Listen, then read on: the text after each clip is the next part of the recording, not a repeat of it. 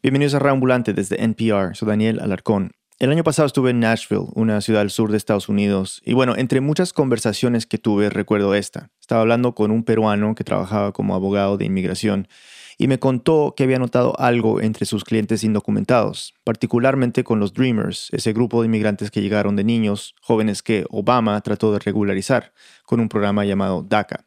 Con toda la incertidumbre que había con la administración de Trump, con las cortes, notaba que sus clientes estaban postergando decisiones grandes, decisiones importantes. Muchos no sabían qué hacer, si se presentaban a la universidad o no, si se mudaban a otra ciudad por trabajo o no, si se casaban o no, si tenían hijos o no.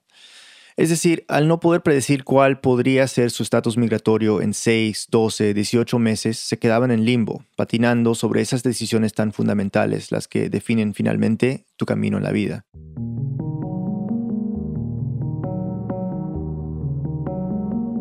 Me quedé pensando mucho en eso, también claro en los privilegios que tengo, que no me ha tocado vivir en ese vaivén, sentir esa ansiedad. Pensé también en los amigos que sí tienen que lidiar con eso y se lo guardan. Casi nunca hablan de lo que significa, de la fuerza que requiere vivir así al día a día. Bueno, todo esto volvió a la mente con la historia que produjo Gilda Di Carli esta semana. Quizás ya la escucharon. Habla sobre las leyes confusas en una parte rural de la Florida, donde inmigrantes que han hecho sus vidas allí, con casa, hijos ciudadanos, comunidad, trabajo, viven siempre con la amenaza de deportación. Un error, un accidente y todo se viene abajo. Sabemos que muchos de nuestros oyentes conocen de primera mano esta realidad, y entonces para complementar el episodio de Gilda, quisimos hablar con ellos, con ustedes, cómo lo viven, cómo lo hacen. Es un mini episodio que les ofrecemos hoy compartiendo con la audiencia estas voces. No manejo, ando en carros con alguien que va a manejar borracho. Si me va a volar, me toca ser súper precavido con lo que cargo en la maleta. Se van a pelear en un bar, me abro del bar antes de que pase mayores. David es uno de los casi 11 millones de inmigrantes indocumentados en Estados Unidos. Hay muchas personas como yo, común y corrientes, que están trabajando, personas que tienen sus propias empresas y contratan a otros.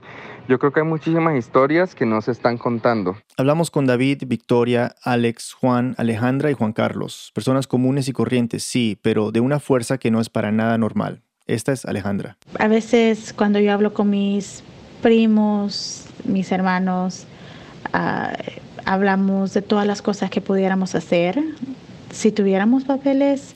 La familia de Alejandra es de El Salvador, pero vive en Iowa desde el 2005.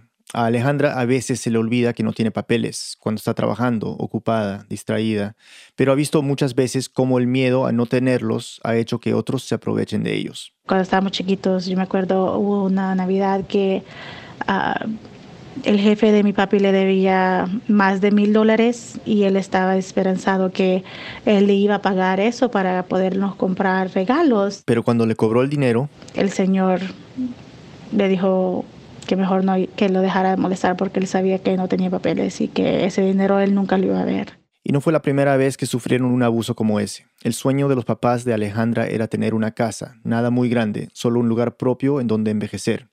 Para eso trataron de comprar una. La única forma para nosotros poder tener acceso a una vivienda era comprarla por contrato y la, la señora que nos la vendió cometió fraude. Dejó de hacer los pagos al banco y dejó que, que la casa se perdiera. Alejandra quería poner una denuncia por estafa, pero mi papi especialmente tenía mucho miedo. Él no quería que nos metiéramos con ella, porque uno nunca sabe, uno nunca sabe si se va a topar con, ah, con un juez que en vez de ver lo que ella hizo, nos comenzara a preguntar de nuestro estatus legal. Pero la imposibilidad de acceder al sistema de justicia es solo una de muchas formas de exclusión. Si me enfermo es como que, ok, ahora esperemos a que esta, esta pequeña gripe no se empeore porque no tengo seguro de, de salud.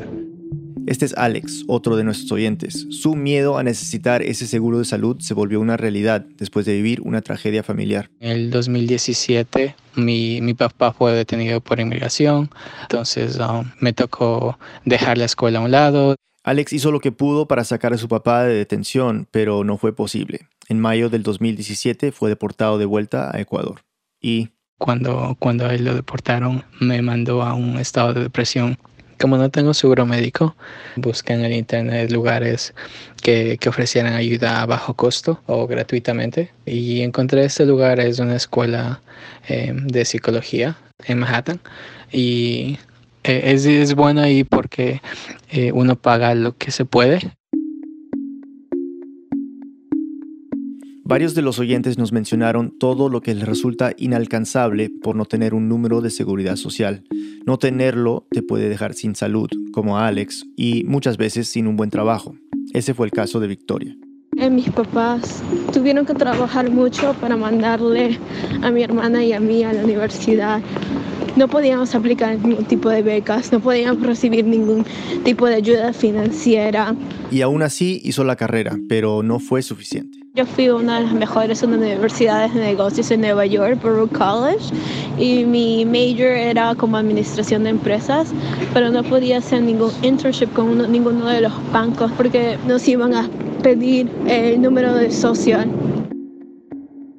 Esa frustración es un factor común. Las oportunidades están ahí a la mano, pero así como aparecen, surgen los obstáculos. Y la situación, según algunos, ha empeorado con el nuevo gobierno. Juan Carlos es un inmigrante mexicano y lleva 10 años trabajando como agricultor en el estado de Washington. Cuando entró este presidente sí me dio un poco de temor. Mis metas en un tiempo eran hacer vida aquí, pero empezamos a escuchar de muchas redadas y pensé que su objetivo de sacarnos a todos iba, iba a lograr. Entonces dejó de pensar a largo plazo. Hay un poco de temor aún porque no se sabe qué pueda pasar en los próximos dos años. Y la incertidumbre política se ha filtrado hasta en las conversaciones con su novia. Hemos hablado de qué pasaría con nosotros, como que si nos da temor casarnos y tener una familia, porque no sabemos qué pueda pasar conmigo. Claro, escucho esto y no puedo dejar de pensar en lo que me contó el abogado peruano en Nashville. Para compensar, muchos inmigrantes crean redes de solidaridad entre ellos, y en un contexto tan incierto, eso hace que sea más llevadera esa desprotección. Otra vez, Alex. Cuando mi papá fue detenido por inmigración, uh, una pareja que él conocía uh, fueron los que me ayudaron a cubrir los gastos uh, de los abogados y todo eso.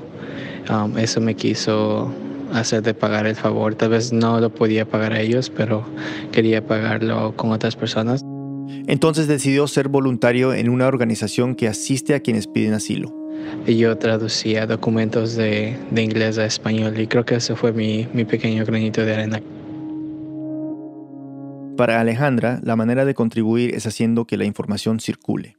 Porque no tenemos tantos recursos, uh, nosotros en comunidad nos tenemos que asegurar que si nosotros encontramos una ayuda de una, de una cierta organización, veo cómo nosotros nos aseguramos que, que nuestros amigos, nuestros familiares también sepan de, esas, de esos recursos. Y como mencionamos en el episodio de Gilda, la tecnología ha sido útil para eso. Según Juan, un inmigrante indocumentado que nos escucha desde Washington, D.C., más que todo, las redes sociales son herramientas esenciales para la comunidad inmigrante y más si eres indocumentado.